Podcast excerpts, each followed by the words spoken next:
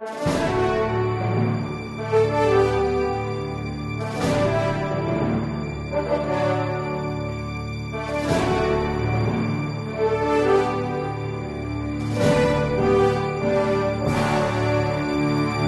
que devemos pensar a respeito do candomblé? Esta é a pergunta que eu gostaria de responder no Resposta Católica de hoje. Em primeiro lugar, existem duas atitudes básicas que nós vemos dentro da igreja com relação a estas religiões pagãs e animistas. A primeira é de indiferença, ou seja, não fede nem cheira, estão aí, elas existem, mas não precisamos dar muita atenção a elas. A segunda atitude é a atitude de medo por possíveis influências demoníacas. Essas duas atitudes estão presentes no cristianismo desde a sua origem. São Paulo, nas suas cartas, teve que responder à dificuldade dos primeiros cristãos com relação às carnes imoladas aos ídolos, aos deuses pagãos. Por quê? Porque alguns fiéis estavam realmente muito preocupados com a contaminação que estes alimentos poderiam dar.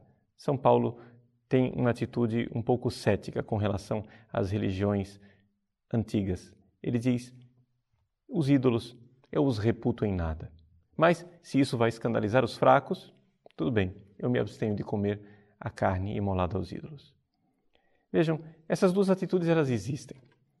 Eu gostaria, no entanto, de fazer uma outra abordagem.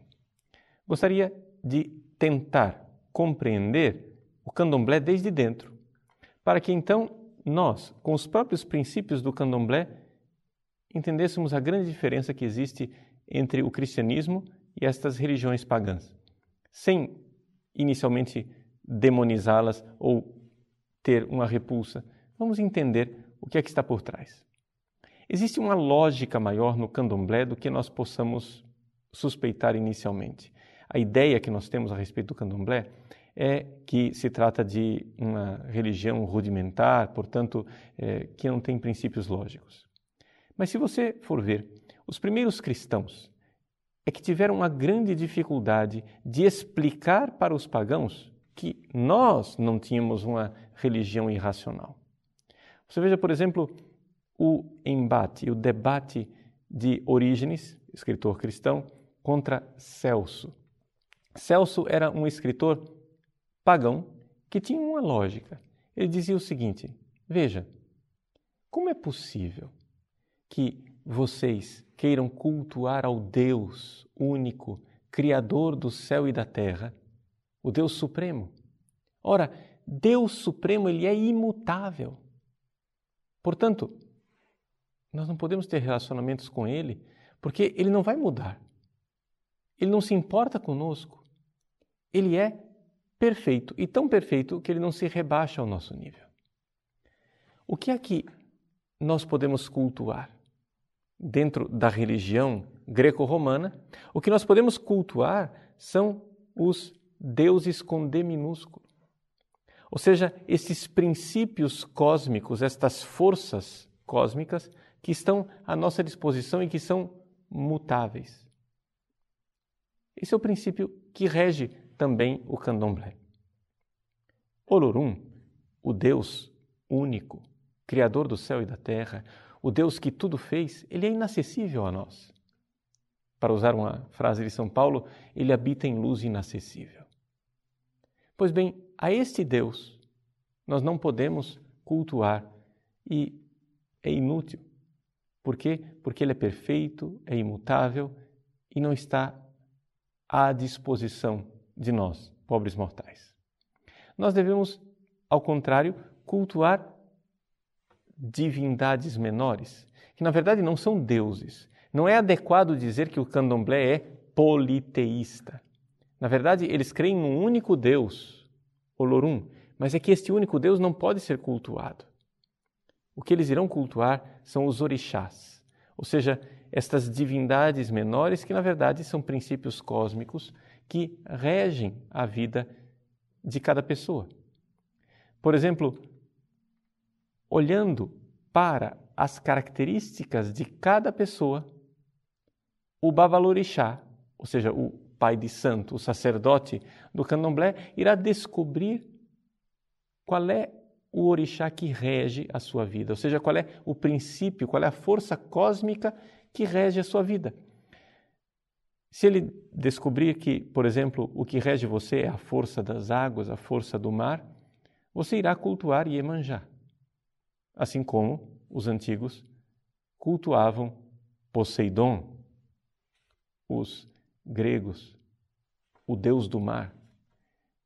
Também nós podemos ver que existe alguma pessoa que é, está mais voltada para a guerra, para a técnica, para a arte técnica. Essas pessoas guerreiras irão cultuar Ogum, assim como os romanos antigos cultuavam Vulcano ou Hefesto para as coisas técnicas, os metais, né? a arte do ferreiro, ou então o deus Ares, Marte, o deus da guerra. Ou então você poderá cultuar o deus da caça. Para os antigos romanos era Diana ou Artemis. Para o candomblé é Oxóssi. E assim você vai descobrindo qual é o orixá, qual é o princípio cósmico que rege a sua pessoa, que rege a sua personalidade, e você irá cultuar esta esse princípio cósmico, deixando de lado o Deus único, o Deus criador do céu e da terra, porque esse é imutável, perfeito e ele não lida com este mundo. Esse é o princípio lógico da religião pagã animista, tal qual ela era realizada nos antigos mitos e na antiga religião greco-romana ou, atualmente, na mitologia e nas crenças afro-brasileiras. Pois bem, o que dizer de tudo isso? Primeira coisa, nós precisamos é, dar a mão à palmatória como cristãos e dizer existe uma certa lógica no que eles estão dizendo. De fato, Deus perfeito, Deus imutável, Deus criador do céu e da terra, parece habitar em luz inacessível. Mas nós cristãos, por revelação divina, descobrimos algo que os pagãos não suspeitavam. É que este Deus, este Deus desceu, desceu dos céus e veio habitar em nosso meio através do seu Filho Jesus. Jesus é o próprio Deus, Criador do céu e da terra, que se fez homem. Os pagãos, como Celso, ficam indignados e dizem: como é possível um Deus imutável mudar assim? É que, através da revelação, nós começamos a ver que esta lógica pagã, na verdade, não é muito lógica. Deus imutável, sim, mas não um Deus engessado, um Deus morto. Porque a grande verdade é que nós não temos experiência do que seja imutável. A grande verdade é que quando nós imaginamos o imutável, nós imaginamos algo morto. Ora, nós sabemos que Deus, que é imutável, na verdade é vivo e, portanto, dinâmico. E isso é uma coisa que não cabe na nossa cabeça. Resultado: na verdade, as religiões pagãs foram vítimas da lógica humana. A lógica humana que nos diz que o que é imutável é morto. Mas nós cremos num Deus vivo.